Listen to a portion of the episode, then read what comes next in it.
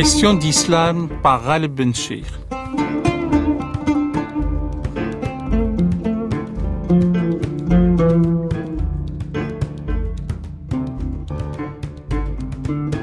Aujourd'hui, nous revenons sur un sujet euh, désormais classique, c'est la relation entre la tradition religieuse islamique et la politique, tout particulièrement à travers l'histoire et à l'âge classique, et j'ai plaisir à recevoir le professeur euh, Makram Abbas. Makram Abbas, bonjour. Bonjour. Vous êtes professeur à l'école normale supérieure de Lyon, vous êtes chercheur au laboratoire Triangle et vous êtes spécialiste de philosophie morale et politique euh, en islam. Et euh, je, je, suis ravi de vous accueillir et vous passer pour un fin connaisseur du lien entre l'islam et la politique, particulièrement à travers l'histoire, et le sujet est toujours d'actualité brûlante. Vous, vous avez un regard froid, celui euh, du connaisseur, et surtout, il y a quelques idées reçues dont vous tordez le cou. Oui, tout à fait. Comme vous venez de le souligner, ce lien euh, extrêmement complexe et problématique entre politique euh, et religion euh, dans le cadre de l'islam s'est imposé en fait depuis, disons, deux siècles pratiquement. D'abord à partir de la littérature orientaliste qui s'est intéressée à l'islam en tant que civilisation, bien évidemment, histoire, mais aussi en tant que religion. Et donc la, première chose qu'elle a perçue, ce sont euh, d'abord les dogmes, les principes euh, de la religion musulmane et euh, surtout la, disons, la discipline qui est très fortement présente aussi donc dans le cadre de cette de cette civilisation et qui s'est développée à partir des textes sacrés, à savoir la discipline du droit. Donc le droit islamique, le fiqh, en fait, a été pris immédiatement comme disons, l'angle à partir duquel on a cherché à comprendre un peu le fonctionnement des institutions, des sociétés euh, du monde musulman. Alors un peu plus tard, euh, donc euh, après ce premier moment du discours orientaliste qui s'installe vers le 19e siècle, il y a le discours idéologique en fait de l'islamisme qui va prendre en quelque sorte le relais et qui va insister un peu sur cette dimension religieuse de la politique. Il va même transformer donc la pensée politique de l'islam classique en se focalisant sur, euh, disons, la politisation de la religion. En fait, il va la transformer l'islam en idéologie capable de concurrencer, à leurs yeux, euh, les grandes idéologies de l'époque, à savoir le capitalisme et euh, le, communisme. Voilà exactement. Donc ça s'installe dans les années 40-50. Et c'est à partir de là qu'il y a en quelque sorte une sorte une imposition de problématiques en ce qui concerne le rapport entre politique et religion en islam. Et cette problématique, bien sûr, va conduire à une série d'opinions, de doxa, de, de préjugés aussi, mais parfois de travaux académiques qui interrogent ce lien uniquement euh, sous l'angle de la religion, bien de la pensée religieuse. Alors que euh, dans le cadre de la civilisation classique de l'islam, eh bien, on avait d'autres approches autrement plus ouvertes, plus souples, moins massives et moins euh, réifiantes, justement, euh, de ce lien parce que euh, la politique, et on le sait très bien, s'est développée de manière tout à fait euh, spontanée, de manière tout à fait autonome aussi, un peu comme l'ensemble des savoirs qui se développent à partir du 7e, 8e siècle. On sait très bien qu'il y a des savoirs profanes comme les mathématiques, l'astronomie, la médecine, et puis d'autres savoirs aussi même religieux. Donc tout cela se développe donc un moment clé de l'histoire de l'islam et de sa civilisation à partir du 8e, du 7e, 8e siècle, et euh, la politique en fait partie justement, et c'est là que réside euh, la richesse de, de, cette approche en fait, ou des approches ou plurielles euh, de, la, de la politique ou bien de la, de la discipline politique par les auteurs musulmans. Donc cette approche-là justement, elle est en contraste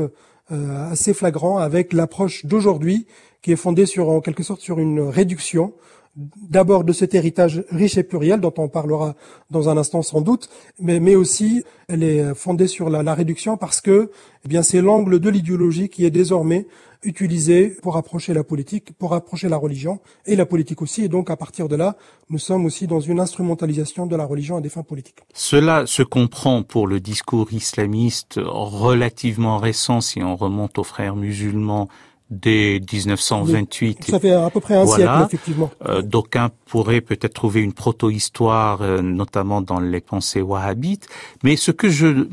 personnellement, je ne comprends pas, c'est que quelqu'un qui avait une sympathie pour la civilisation islamique, pour la chose islamique, comme lui garder présente ou affirme en tout cas que l'autorité venant de Dieu, l'homme en réalité n'applique que les directives divines et qu'il est investi directement ou indirectement comme chef temporel, mais il est investi d'une mission divine pour gérer la cité. Et, là, lui garder se trompe par rapport à l'histoire, pourtant c'est un fin connaisseur de l'islam. Absolument, bah c'est un grand spécialiste justement de ces sujets, notamment de la théologie musulmane. Mais comme on le sait, en fait, la production du savoir est toujours conditionnée par un contexte, c'est-à-dire euh, on peut voir effectivement qu'il s'est trompé, mais en même temps, en même temps, on peut l'excuser du fait que dans une épistémée particulière, euh, eh bien, on, met l'accent sur telle ou telle dimension euh, d'une civilisation, bien dans, dans l'histoire des idées. il y a aussi la connaissance des textes, parce que, disons, la pensée politique de l'islam a été consignée dans plusieurs textes qui sont encore sous forme de manuscrits, c'est-à-dire qu'on n'a pas encore euh, eu la possibilité de publier, de traduire, de commenter, d'expliquer le contenu de ces textes, euh, des traités de gouvernement, des, miroirs des princes, euh, des traités politiques faits par des juristes ou par d'autres spécialistes d'autres disciplines, de ce qu'on appelle aujourd'hui les sciences humaines et sociales. Donc du coup, il y a eu cette la formation dans les, à partir des années 60-70 justement de, de, de, cette idée qui est reprise euh, au fond des textes de l'islamisme, en fait, des textes des pères spirituels de l'islamisme, à savoir que tout est ramené à Dieu dès lors qu'on parle en fait de politique en islam. Donc immédiatement, on a essayé de ramener la pensée politique de l'islam à, une vision théocratique ou bien à la question du pouvoir divin qui était fortement présente bien sûr dans la culture occidentale et euh, ou bien on a cherché à l'opposer euh, justement aux tendances séculières euh, qui se sont affirmés à partir du 19e et du 20e siècle dans les différentes sociétés du monde occidental et qui se confondent en quelque sorte avec l'idée de modernité politique, parce qu'en fait la modernité politique est consubstantielle justement à ce processus de sécularisation. Donc euh, d'une manière ou d'une autre, on a toujours cherché à ramener la pensée politique de l'islam,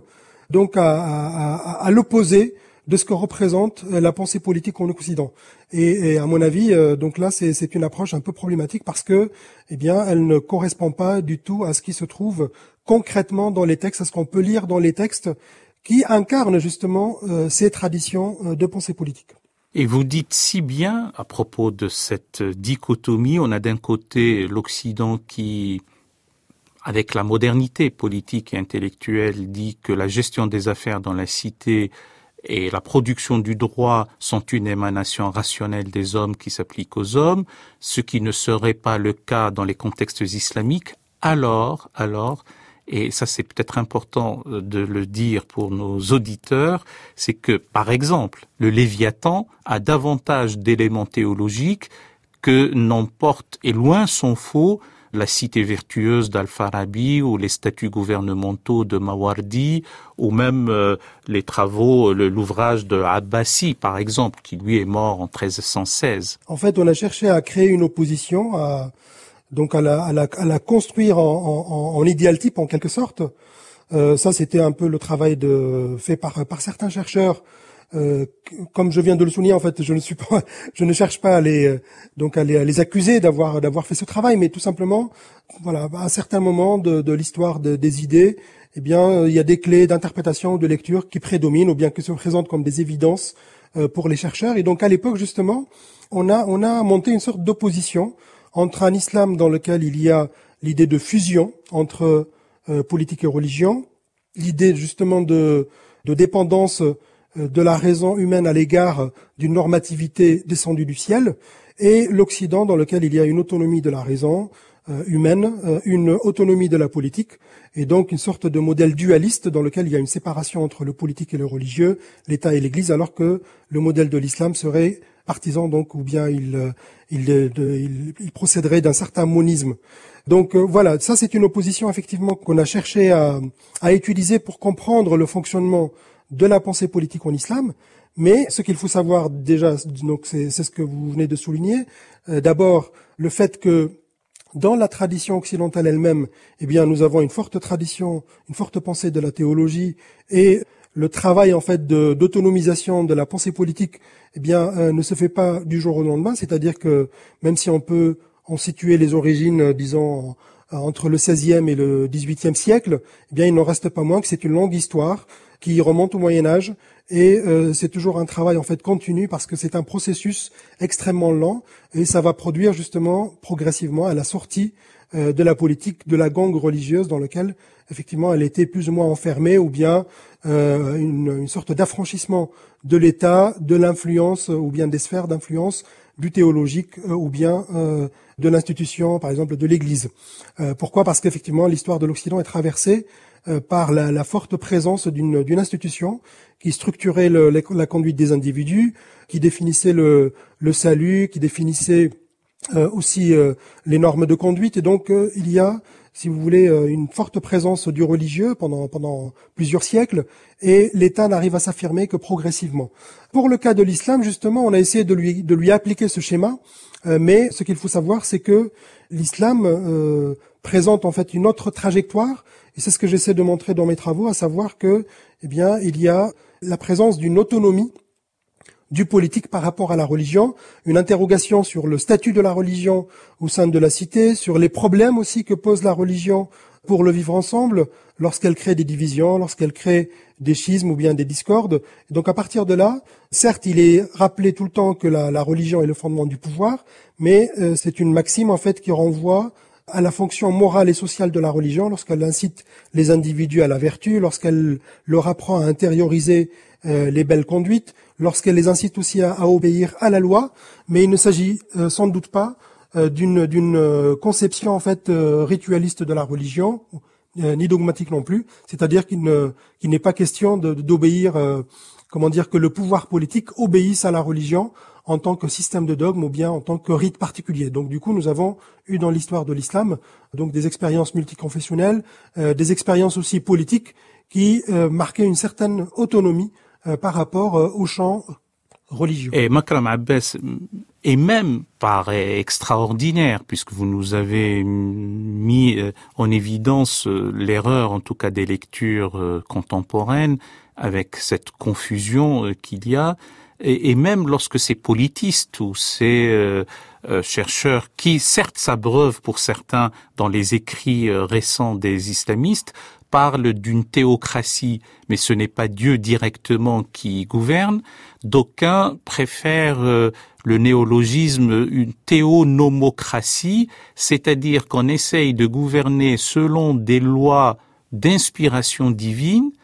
et euh, seriez-vous d'accord déjà sur ce, ce, concept de théonomocratie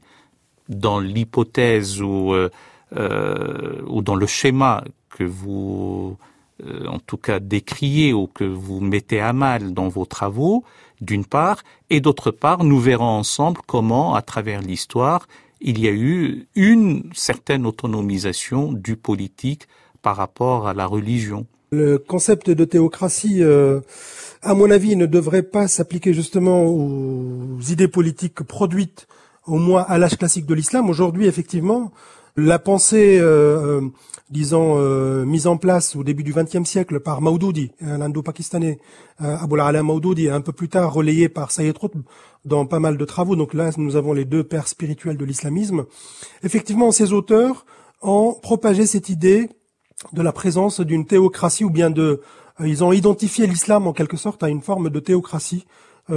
politique enfin politico-religieuse puisque la théocratie c'est un peu les deux. Mais en fait cette représentation elle est vraiment le produit de cette époque contemporaine, donc du contexte de la première moitié du XXe siècle. Je ne vais pas m'étendre un peu sur euh, sur les différentes raisons qui ont euh, conduit à la mise en place de cette nouvelle pensée. J'insiste beaucoup sur la nouveauté de cette pensée. Là, effectivement, se met en place la théocratie, enfin une pensée théocratique qui veut, en quelque sorte, euh, instaurer un royaume de Dieu sur terre. C'est une pensée aussi qui contient beaucoup d'éléments messianiques. Donc, il y a une philosophie de l'histoire, il y a une pensée de l'eschatologie, aussi du début de l'islam. Enfin, donc il y a une, sorte de correspondance dans leur système de pensée entre le début de l'islam, c'est-à-dire le moment de la révélation, et le nécessaire retour du même islam. Donc d'où cette focalisation sur euh, l'islam des origines. Donc il y a euh, une manière euh, tout à fait nouvelle et inédite de poser les questions politiques. Alors cela dit, je, je nuance un peu mon propos parce que au début de l'islam, il y a eu une formulation théocratique, mais d'un ordre un peu différent, qui a été proposé par euh, un groupe en fait qui va devenir euh, le représentant de la dissidence en islam, c'est le groupe des Kharijites, donc une, confession, l'une des premières confessions de, l'islam, euh, qui émerge avant d'ailleurs le chiisme et avant le, sunnisme aussi, qui va émerger un peu plus tard. Donc dans le Kharijisme, effectivement, on trouve à travers le thème du jugement de Dieu l'une des premières formulations du pouvoir théocratique, c'est-à-dire que les, les individus qui agissent dans l'histoire pensent qu'ils sont les instruments de la volonté de Dieu et que leurs décisions dans l'histoire, par exemple la décision d'élire un chef, d'instaurer telle ou telle règle, de, de faire telle ou telle guerre, eh bien ce sont des décisions divines. Alors cette euh, confession, comme nous le savons, et comme tous les historiens en fait euh, l'ont répété dans plusieurs écrits, eh bien cette confession a été combattue, ou bien cette tendance politico-religieuse, qui est euh, d'essence théocratique en quelque sorte, a été combattue par les premiers pouvoirs musulmans et même a conduit à des combats théologiques, c'est-à-dire à, la naissance d'autres confessions qui vont qui vont chercher à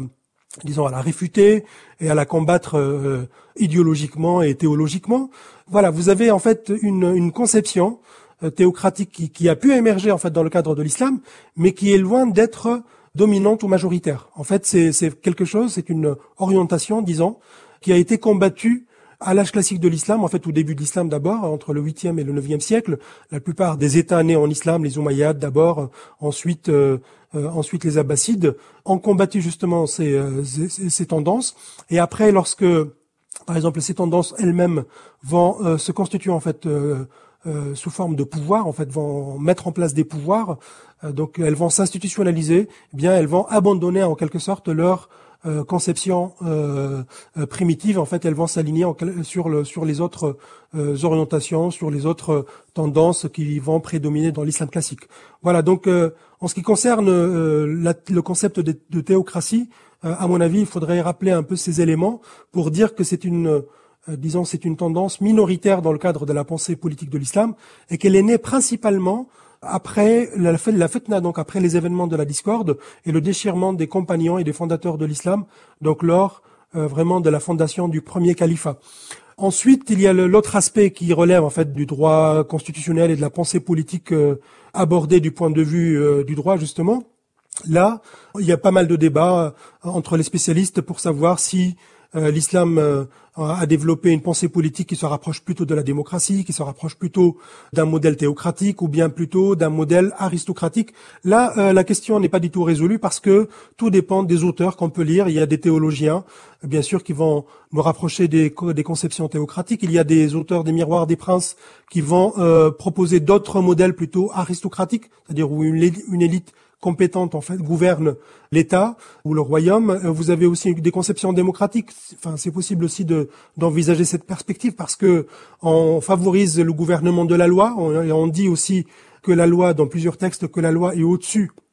donc des pouvoirs euh, des hommes. Donc là, euh, c'est un, un, aspect justement de la démocratie. Hein. En fait, la loi s'applique à tout le monde. Il y a aussi la dimension de la participation du peuple, qui était très faible en fait à l'époque euh, médiévale, mais qui est acceptée aujourd'hui par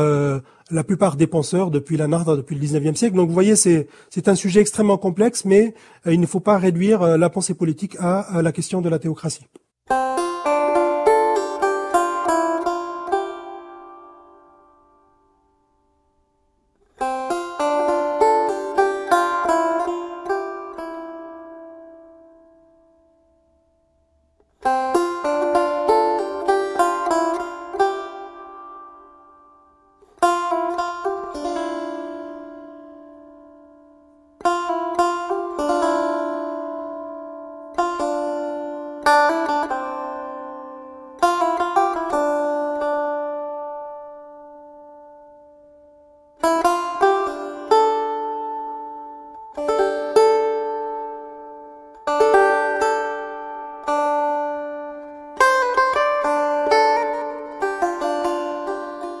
France Culture, question d'islam, Khaleb Bencher.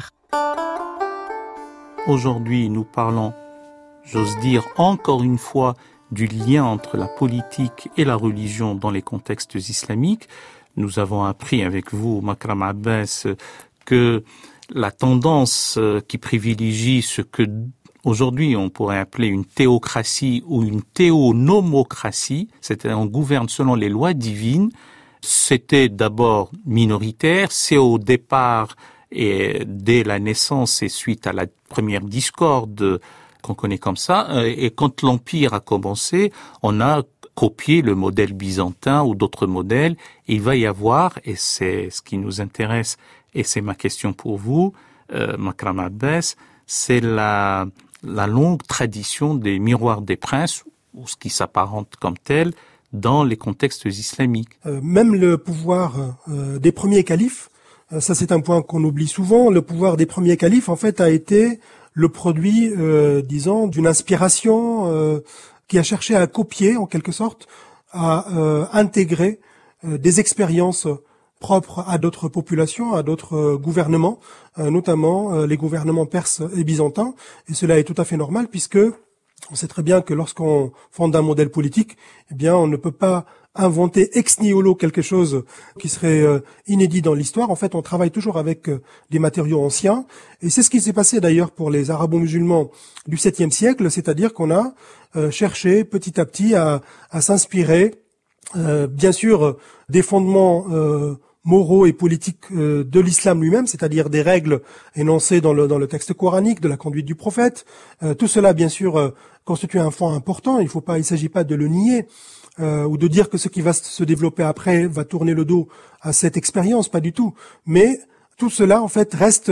euh, tout à fait rudimentaire et euh, reste sujet, bien entendu, à plusieurs interprétations, à plusieurs relectures dans l'histoire. Et donc, euh, ce qui se forme, on peut dire que c'est à partir, c'est fait à partir des lois, disons sacrées de l'islam, mais eh bien, il n'en reste pas moins que vous avez tout le travail des hommes qui vont interpréter, réinterpréter ou bien changer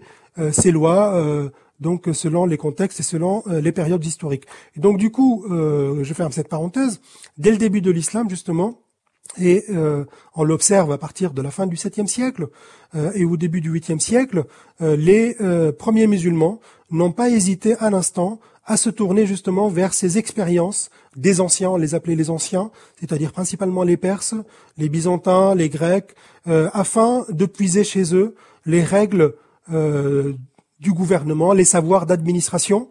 Donc c'est euh, ce qui va conduire petit à petit à la formation de la tradition des arts de gouverner. Et c'est ce qui se traduit euh, euh, concrètement par la présence donc d'éléments de l'administration perse. Par exemple, on sait que le deuxième calife, déjà sous les califes dit bien guidé, donc le deuxième calife qui est Omar ibn Khattab, donc il a euh, instaurer le diwan. En fait, le diwan, euh, ce sont des offices de l'administration. Euh, d'abord, principalement le diwan des, de, de l'armée, en fait, afin de, de donc d'instaurer le moyen des moyens pour calculer la solde des soldats, pour leur donner en fait leur leur salaire. Ensuite, il va y avoir d'autres offices, d'autres organes en fait de cette, de cette administration qui vont se développer, comme la judicature, comme petit à petit la, la diplomatie, les ambassades, etc. Et, et petit à petit, donc, on assiste à un accroissement de ces fonctions administratives et bien entendu le modèle perse ou bien un peu plus tard sous les Umayyads le modèle byzantin, parce qu'on va copier aussi le modèle byzantin quand l'empire s'installera à Damas, eh bien tout cela va alimenter en quelque sorte la nouvelle réflexion politique qui s'installe en terre d'islam. Mais cela ne veut pas dire, bien sûr, qu'on a copié aveuglément, eh bien, mais on, s'en inspire afin de produire quelque chose de nouveau et d'inédit. Et euh, le deuxième aspect euh, qui montre un peu le, euh, donc l'évolution, la, enfin la mise en place et l'évolution de cette nouvelle littérature des arts de gouverner, c'est bien entendu la traduction, c'est-à-dire qu'on va s'intéresser aux textes, euh, aux savoirs euh, qui ont permis à ces anciens, aux Perses et aux Byzantins, donc de briller justement dans le domaine de l'art de gouverner. Et à partir de là, on va chercher les textes en fait qui étaient considérés comme des modèles à suivre ou bien qui devaient contenir enfermer en fait euh, les secrets de l'art de gouverner et on va euh, chercher à les, traduire euh, ou à les faire traduire donc c'est ce qui va se passer au début du huitième siècle plusieurs décennies avant le début euh, du mouvement des traductions du grec vers l'arabe. On sait très bien que ce mouvement, qui est euh, très connu maintenant, donc euh, a concerné les mathématiques, l'astronomie, la philosophie, la logique, donc plusieurs branches des savoirs scientifiques. Tout cela donc se met en place entre le 9e et le 10e siècle, mais il faut savoir qu'un siècle avant, c'est-à-dire très tôt dans l'histoire de l'islam et de la civilisation islamique, eh bien, on a fait cette démarche qui consistait à chercher les textes des arts de gouverner. Et donc, on va identifier certains textes et on va les faire traduire en arabe et donc ils seront disponibles à partir de la première moitié du 8e siècle et donc petit à petit, ils vont nourrir en fait une tradition pluriséculaire euh, de ce que nous allons appeler plus tard les arts de gouverner. Et pour cela, il va y avoir toute une littérature, si je puis dire, toute une tradition euh, les règles de la conduite du pouvoir politique, les règles de la conduite des rois. Absolument. On devait copier sur un plan éthique, en tout cas l'art de bien gouverner, l'exemple d'Alexandre, l'exemple de tel ou tel Khosroès, notamment euh, Khosroès à, à Et, et, donc prendre d'autres exemples, ce qui vous fait dire, euh, Makram Abbas, que il y a, on peut parler d'une politique positive au sens de compte dans les contextes islamiques, à l'âge classique. Oui, tout à fait. Cette tradition en fait des miroirs des princes, en fait, c'est l'équivalent bien sûr des miroirs des princes ou des Furstenspiegel, c'est-à-dire la tradition des conseils aux princes qui est vraiment euh, présente dans plusieurs cultures. En fait, on la trouve par exemple en Chine, euh, on la trouve bien sûr en Europe, euh, et l'islam en fait va aussi euh, euh, mettre en place donc cette une tradition équivalente qu'on va appeler adab al-muluk, c'est-à-dire les règles de la conduite des rois, nasihat al-muluk, les conseils aux rois, ou bien adab sultaniya, les règles de la conduite du pouvoir politique. Et en fait, il y a quelque chose de, de très intéressant dans, dans l'appellation même du genre. Euh, si nous prenons en fait le terme, l'expression adab sultaniya, c'est le mot adab, ou bien son pluriel adab, euh, qui veut dire les règles de conduite. Alors, euh, on sait très bien que euh, le droit, par exemple, euh, s'intéresse bien sûr aux règles, mais il s'agit de règles juridiques, c'est-à-dire euh, donc inspirées bien sûr de l'interprétation des textes sacrés ou bien de tel ou tel précédent dans, l'histoire institutionnelle de l'islam. Mais les, les auteurs en fait qui vont s'intéresser à cette littérature universelle des arts de gouverner et qui vont s'inspirer justement du modèle d'Alexandre le Grand ou de Khosrow Anushirwan, eh bien ils vont tout simplement réfléchir en fait sur les règles, mais d'une autre manière, parce que nous avons des règles immanentes, des règles profanes, des règles euh, universellement reconnues, euh, parce que euh, il s'agit de la conduite parfaite du prince, quelle que soit d'ailleurs sa confession, quel que soit quel que soit le contexte dans lequel il a vécu. Donc, on, va, on, va, parler de la question de la libéralité, de la question de la justice, de la question de la sécurité, de la question bien sûr de disons des qualités du prince et on va chercher à enseigner justement euh, aux jeunes euh, califes, aux jeunes princes, ces règles de conduite. Donc comment se conduire soi-même pour pouvoir conduire la conduite des autres et pour pouvoir conduire aussi l'administration de l'État. Donc à chaque fois, nous avons un peu ces, ces deux dimensions, la dimension de l'éthique et la dimension de la politique. Et tout cela est inséré dans une réflexion, comme je viens de le dire, qui est vraiment immanente sur les règles. C'est-à-dire, nous ne sommes pas dans une réflexion transcendante. Ça rejoint le point soulevé tout à l'heure à propos de la pensée religieuse et du, lien entre islam et politique. Euh, là, nous sommes véritablement dans une tradition de pensée politique qui insiste sur la manière dont l'homme peut se former lui-même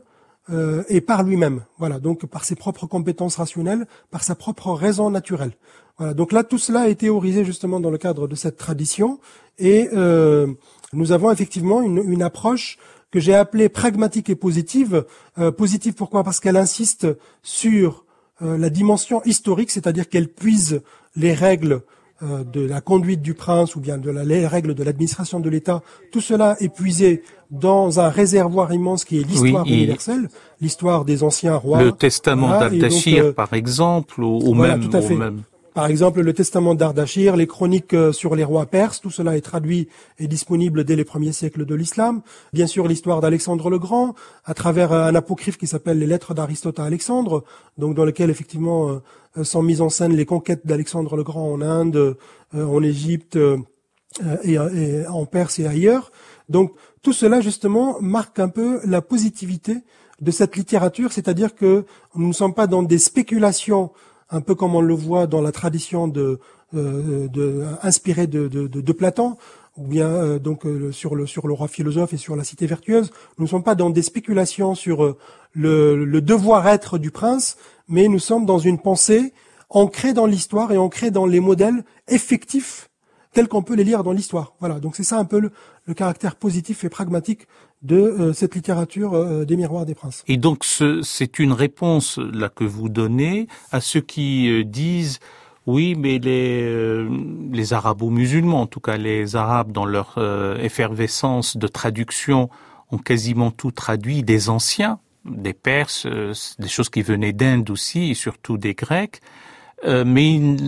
quelqu'un comme Averroès n'avait pas eu connaissance de la politique euh, d'Aristote, ce qui le pousse à ne pas connaître ça, mais pourtant il a commenté euh, dans son commentaire moyen de la République de Platon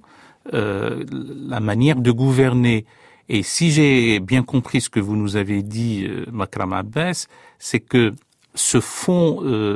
commun à l'humanité, vous avez évoqué le testament d'Al-Dashir, il y a d'autres traditions aussi, ont poussé les prosateurs, les polygraphes, les, euh, ceux qui écrivent, euh, à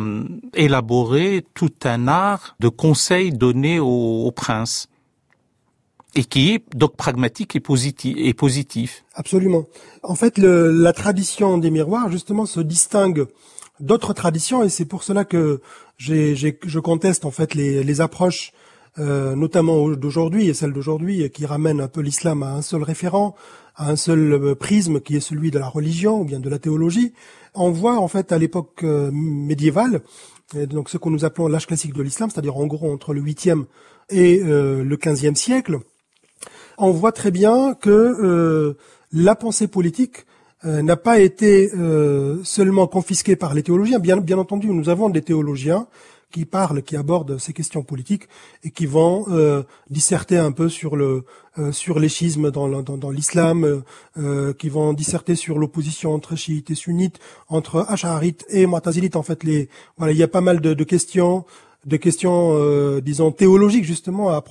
abordées par, des théologiens. Et aujourd'hui, l'islamisme reprend en partie en, la, en la défigurant cette, cette tradition, mais en lui donnant aussi une tournure, tournure idéologique. Mais cette tradition justement de l'approche théologique de la politique, elle n'est pas vraiment intéressante dans le sens où elle est prisonnière de lecture apologétique ou bien des hagiographies qui se sont développées à, propos des fondateurs de l'islam. Il y a des partisans d'Ali, il y a des partisans d'Abou Bakr, il y a des des, euh, des critiques euh, d'Othman. Euh, bon, voilà. Donc on connaît on connaît très bien justement ces, ces histoires qui se sont développées autour des fondateurs de l'islam. Et donc parallèlement,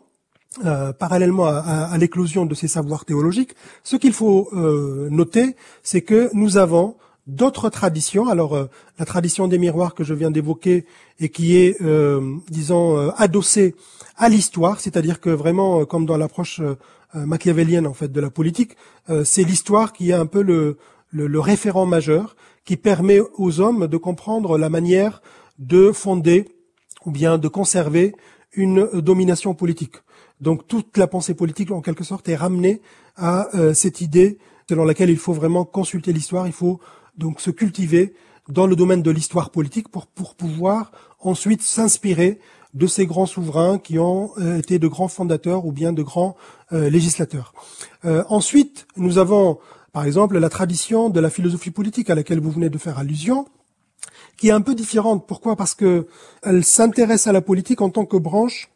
de la philosophie et plus particulièrement de la philosophie pratique, donc ce qu'on appelle la philosophie pratique par opposition à la philosophie en fait théorique qui qui est une spéculation sur les sciences mais qui est désintéressée, qui n'est pas de la pratique et qui n'est pas directement tournée vers la pratique. Donc là, euh, nous avons par exemple des noms célèbres comme Farabi, comme Averroès, comme Avampas, qui vont réfléchir un peu dans le sillage en fait de Platon, dans le sillage d'Aristote et à partir des outils et des textes qui étaient à leur disposition, ils vont réfléchir justement sur le gouvernement parfait ou bien la cité euh, vertueuse. Euh, là, nous avons d'autres thématiques comme celle du roi philosophe, comme celle du bonheur. Par exemple, les miroirs vont insister beaucoup sur euh, l'idée de sécurité, les enjeux de prospérité, alors que les philosophes vont, eux, insister davantage sur l'idée de bonheur, sur l'idée de, perfectionnement ou d'accomplissement ou d'excellence humaine, c'est-à-dire comment l'homme peut atteindre vraiment la perfection ultime dans les bas afin de se préparer bien sûr à la félicité dans l'au-delà. Donc euh, là, nous avons une autre spéculation qui s'inspire de la métaphysique, qui s'inspire aussi de la de ce qu'on appelle la, noétique, c'est-à-dire euh, l'étude des compétences cognitives en fait de l'homme et principalement euh, de l'âme rationnelle, enfin de la partie rationnelle de l'âme. Donc voilà, vous avez la noésis exactement, enfin la, la, noétique effectivement. Donc vous avez une autre tradition. Donc là, c'est la deuxième tradition, et nous avons une autre tradition encore qui montre justement la richesse de cet héritage de la pensée politique qui est plutôt juridique. Euh, c'est-à-dire, euh, là, on va réfléchir sur la pensée politique, mais en termes, euh, en quelque sorte, en termes de normes instaurées par les juristes. Et donc là, on va réfléchir sur les règles, mais pas les règles immanentes et éthiques de la DAB, ce sont les règles juridiques instaurées par les juristes et donc qui émanent justement de la discipline du droit, principalement le droit politique, le droit de la guerre, le droit des institutions, le droit public et institutionnel. Donc, euh, et cette tradition est illustrée par le célèbre Al-Mawardi dans son livre Les statuts gouvernementaux. Et donc, à chaque fois, nous avons des codes, en quelque sorte, qui sont internes à ces différentes traditions textuelles. On peut bien sûr euh, les mettre dans le même sac, mais à mon avis, il est très utile, euh, très pédagogique en fait de les distinguer puisque leur manière de travailler sur ces questions politiques ne sont pas toujours les mêmes. Leur manière de procéder, les outils en fait qu'ils euh, qu'elles mobilisent ne sont pas aussi les mêmes. Euh, je veux dire les outils intellectuels. Et bien entendu euh, cela montre en fait la, la, richesse de cette de cette pensée politique de l'islam, un peu comme d'ailleurs la pensée politique en, Occident. Par exemple, Machiavel n'approche pas la politique de la même manière que Thomas More ou que Erasme, qui était son contemporain. il ne le fait pas non plus euh, comme, comme un juriste, par exemple Montesquieu. Il ne le fait pas comme un théologien qui est bossué, euh, qui va aussi réfléchir et écrire sur, euh, sur la pensée politique. Donc il faut quand même qu'on arrive à préserver à cet héritage de la pensée politique de l'islam classique toute sa richesse, toute sa complexité, et donc à ne pas le, réduire à ce prisme en fait qui est la, théologie ou bien la théocratie, comme on peut le voir de nos jours.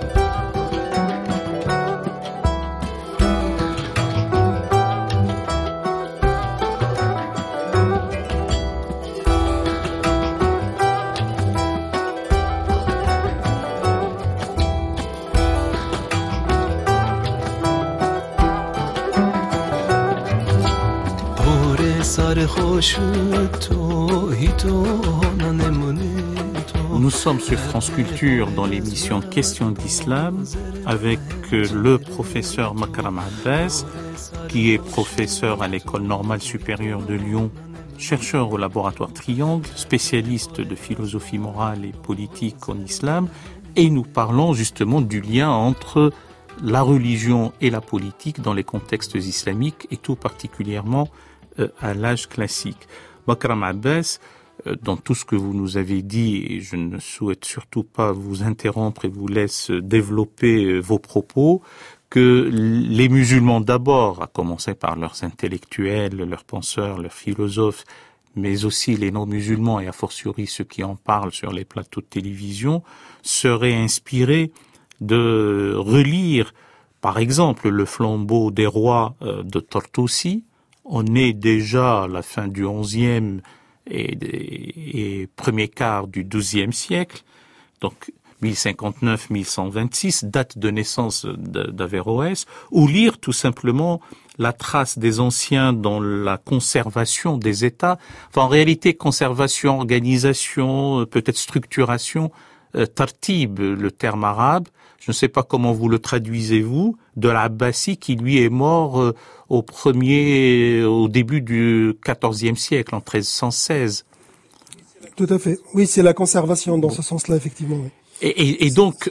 alors si on ajoute encore l'approche euh, juridique, mais au sens de comment réguler le comportement des hommes, euh, comment juguler leur passion dès ici-bas, vous nous avez parlé de la conquête du bonheur et la quête du salut comme une entreprise euh,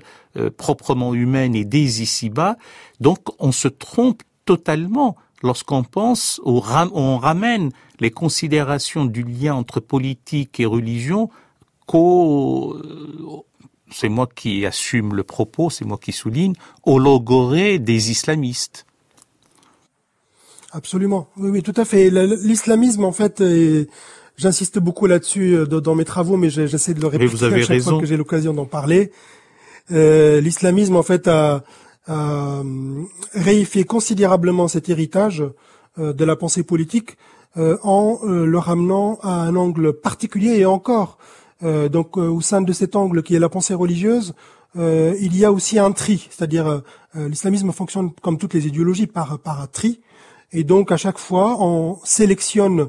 de manière un peu arbitraire, selon les besoins des contextes, on sélectionne quelques éléments et on va chercher à les promouvoir afin d'en faire l'essence politique de l'islam, alors que en étudiant les textes, eh bien on se rend compte de cette richesse qu'on vient de qu'on vient de souligner en fait et on se rend compte du fait que cette pensée ne peut pas être réduite uniquement euh, à l'angle d'approche euh, donc euh, qui, est un angle d'approche unique qui est celui euh, de la religion. Donc on, va, on vient de le voir, il y a une approche juridique, il y a une approche historique de la politique, il y a une approche philosophique ou scientifique de la politique. Et ce qui saute aux yeux, c'est que l'islamisme ne relève d'aucune manière en fait de ces traditions. C'est-à-dire qu'il ne s'agit pas d'une approche juridique contrairement à ce qu'on peut penser, il ne s'agit pas d'une approche juridique de la politique en islam, parce que ce ne sont pas des juristes. Il ne s'agit pas d'une approche historique, un peu comme dans la tradition des miroirs des princes et des arts de gouverner. Il ne s'agit pas non plus d'une approche philosophique. Donc c'est une approche idéologique. Voilà, j'insiste beaucoup là-dessus parce que les lecteurs, euh, malheureusement, euh, sont conditionnés par une actualité qui a propagé depuis un siècle donc une certaine doxa, et il faut à chaque fois faire ce travail qui consiste à les arracher à cette doxa pour pouvoir donc parler sereinement euh, de ces questions de pensée politique euh, avec bien sûr euh, des preuves à l'appui, c'est-à-dire des textes. Voilà, des textes, des exemples qui montrent que concrètement, on a pensé la chose politique d'une manière tout à fait différente. Et généralement, toute la littérature ou la production intellectuelle, philosophique, à propos de la gestion des affaires de la cité, à propos de la politique d'une manière générale, s'articule sur un ce que j'appellerais un quadriptyque, donc à quatre volets. Le premier, c'est pour euh, une sorte d'exploration des fondements du pouvoir politique, c'est-à-dire la légitimité du pouvoir politique est, posée et discutée. Le deuxième volet parle euh, un peu du fonctionnement des institutions, comment les outils, les instruments même du gouvernement. La troisième partie ou le troisième euh, volet du, du quadriptyque, c'est quand même les fastes du pouvoir, le, la vie euh, du, du, du, prince en quelque sorte, et la fin est consacrée à l'art de la guerre, à la diplomatie, euh, la guerre étant euh, la diplomatie sous d'autres sous d'autres formes ou d'autres moyens. En fait, ces, ces, éléments, justement, nous les trouvons d'une manière donc euh, diverse et, et variée dans, dans, ces textes, dans ces différentes traditions. On peut bien sûr euh, insister sur euh, sur la complexité des domaines ou bien des euh, disons des parties de cette science politique qui a été abordée par par les différents auteurs. Si nous prenons par exemple la tradition des miroirs, nous allons constater que euh, que ce soit l'art de la guerre, en fait, des différents différents domaines comme l'art de la guerre, comme euh, celui des impôts, comme euh, la question des, du secrétariat, l'art de rédiger les discours, les ambassades, toutes ces questions effectivement étaient abordées par par ces auteurs, et donc on avait tous les savoirs qui permettaient justement de faire fonctionner une administration, qui permettait de former les individus afin de diriger correctement l'État. Voilà. Donc là, c'est vraiment le point le plus important qui qu'on peut déduire de l'étude de, ces différentes traditions, c'est que pour ces intellectuels, la fonction politique, eh bien, est une fonction qui n'est pas donnée à n'importe qui, il faut se former d'abord. Il faut avoir de, bien sûr, une formation, euh, disons théorique de, depuis la depuis la, euh, la, jeunesse, euh, si possible, sur ces questions. Mais aussi, il faut qu'il y ait de l'expérience, c'est-à-dire la pratique, la pratique du pouvoir, la pratique donc de tel ou tel domaine de, de, de l'administration, donc pendant plusieurs années, afin d'arriver à, donc un cumul d'expérience en la matière qui habiliterait l'individu en question à gouverner. Et ça, c'est vraiment quelque chose d'important, l'insistance sur la compétence, sur les savoirs euh, qu'on doit assimiler afin de pouvoir euh, gouverner l'État ou bien diriger euh, l'administration. Donc ça, c'est vraiment le, à mon avis, le point le plus important parce qu'aujourd'hui, les discussions qui proviennent de, de, des idéologies de l'islamisme ou autres nous donnent l'impression que n'importe quel individu est habilité à, euh, à diriger l'État dès lors qu'il a appris des hadiths, qu'il connaît le texte coranique, euh, qu'il a lu un livre euh, de Ben qui est un peu la Bible des salafistes aujourd'hui. Donc cette idée justement et cette démarche aurait étonné un Mawardi ou bien un Abbasi ou bien un, un oui, Qui sont euh, tout simplement, il faut le dire plus ou moins contemporain. Euh, euh, enfin, Ibn Taymiyyah 1329, Abbasi 1316, je donne la date de leur mort. Averroès est un peu plus tôt. Alors il y en a un qui a pensé l'État, vous le dites aussi vous-même, c'est Ibn Khaldoun. Euh, alors il passe de l'anthropologie à la, dynamique de civilisation, mais il y a une réflexion sur la daoula, qui est le terme contemporain, moderne pour l'État. Absolument. Euh, justement, tout à l'heure, j'ai mentionné, mais de manière un peu pédagogique en les euh, en les euh, en les transformant en, en, typologie en quelque sorte ces approches de la pensée politique. Donc j'ai parlé de l'histoire, du droit et de la philosophie. Mais il faut savoir que parfois il y a des bien sûr des auteurs qui s'intéressent à, à, de traditions, par exemple parce qu'ils ont des compétences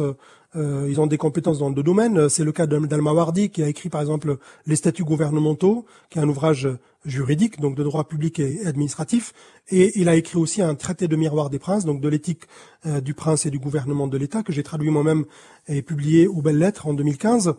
Donc euh, on trouve effectivement des, des, passerelles entre ces différentes traditions, mais j'avais précisé qu'il fallait les distinguer euh, pour des raisons pédagogiques et pour savoir comment chaque euh, chaque tradition, donc euh, chaque auteur qui s'inscrit dans cette dans une tradition et, donc aborde la politique selon des codes internes à la tradition en question. En plus, comme vous venez de le souligner, on peut trouver des individus, des penseurs originaux. C'est le cas de Ibn Khaldun justement, qui vont aborder la chose différemment, donc euh, ils sont en quelque sorte inclassables. C'est le cas d'Ibn Khaldoun parce que Ibn en fait, à un moment donné, euh, quand il arrive, quand il commence à réfléchir sur ces questions, donc il est, euh, il est né au XIVe siècle, donc il meurt en 1406, au tout début du XVe siècle. Eh bien, quand il commence à réfléchir sur ces questions, bien sûr, il est historien. de, donc de formation et au départ donc son, son ambition c'était d'écrire une histoire universelle c'est ce qu'il va faire mais il va jeter un regard un peu surplombant euh, sur euh, l'ensemble des traditions politiques de l'islam parce que euh, il bénéficie d'un certain recul de huit siècles, d'un peu plus de huit siècles, et donc il a effectivement cette capacité d'envelopper d'un seul coup, donc de son regard, l'ensemble des expériences humaines, civilisationnelles et politiques principalement de l'islam. Et donc cette manière de voir les choses va l'amener aussi à lire les différents auteurs, donc il va lire les juristes, il va lire les auteurs des miroirs des princes, il va lire aussi les philosophes, et à chaque fois, il prend euh, en quelque sorte position euh, sur le plan théorique en disant que euh, telle ou telle approche est satisfaisante sur le plan scientifique, telle ou telle autre ne l'est pas, telle ou telle autre est limitée intellectuellement, telle ou telle autre donc veut relève plutôt de la morale que de la politique. Donc à chaque fois il y a une une appréciation, prise de position vis-à-vis vis à vis voilà une appréciation, une critique en fait, un travail véritablement critique, mais dans le sens positif du terme, euh, de, ces, de ces élaborations euh, intellectuelles euh, qui voilà, qui commence au 8e siècle et qui arrive en fait jusqu'à euh, jusqu'au 14e, donc jusqu'au moment où il a vécu. Et c'est là justement que réside l'originalité de Khaldoun parce qu'il va constater que personne en fait avant lui n'a véritablement pensé le pouvoir politique et donc il va s'intéresser à la question de la jeunesse du pouvoir politique. C'est pour cela qu'il nous semble éminemment moderne, parce que c'est quelqu'un qui va partir de l'anthropologie. Alors, ça ne veut pas dire qu'il n'y a pas d'anthropologie chez les philosophes ou chez les auteurs des Miroirs des Princes ou bien chez les juristes, pas du tout. Mais Ibn Khaldoun, en fait, va euh, partir un peu de, disons, de certains postulats euh, qui, qui vont lui permettre justement de montrer euh, comment on arrive à fonder les États, quelle est la logique qui préside en fait à la genèse et à la fondation et à la conservation et bien sûr, in fine, à la mort, à la disparition de l'État. Et donc l'État, l'idée d'État devient centrale euh, dans sa dans sa pensée, et c'est pour cela qu'elle est citée plus de mille fois dans les prolégomènes, donc dans la Muqaddima, la fameuse Muqaddima, prolégomène à l'histoire universelle. Euh, donc l'idée de Daoula, qui était déjà présente en fait, la notion de Daoula qui était présente pour désigner le pouvoir hégémonique, pour désigner aussi, c'est un terme polysémique, mais euh, disons que l'idée, l'idée globale, c'est celle d'empire, d'État, d'États qui dominent, de groupes qui dominent, de dynasties aussi dominantes. Donc il y a plusieurs manières de penser, euh, de penser la Daoula, mais petit à petit, eh bien, euh, le terme va euh, désigner ce que nous appelons aujourd'hui tout simplement l'État, c'est-à-dire la puissance administrative qui doit gouverner la population et le territoire, pour adopter tout simplement une définition un peu sommaire de, de l'État. Et donc l'idée d'État, justement, et l'analyse de l'État, de sa genèse, de son évolution et de sa euh, dégénérescence, de sa mort, donc va devenir effectivement quelque chose de central chez euh, euh, Makram Abbas, je vous remercie infiniment et le sujet est si dense que nous aurions pu euh, lui consacrer. Merci de je votre vous en prie davantage d'émissions. Vous serez toujours le bienvenu et vous éclairerez ainsi les auditeurs et vous leur donnez la primeur de vos travaux. Euh, chers auditeurs, c'était question d'islam. Aujourd'hui, nous avons parlé du lien entre la politique et la religion dans les contextes islamiques. Vous retrouverez les références des musiques et des livres sur le site franceculture.fr. Cette émission, comme toutes celles de la chaîne, est à écouter et podcaster sur le site France Culture et sur l'application Radio France. L'attaché d'émission est Daphné Abkral. La prise de son est assurée aujourd'hui par Cédric Châtelu et la réalisation est assumée par l'ami Franck Lilin.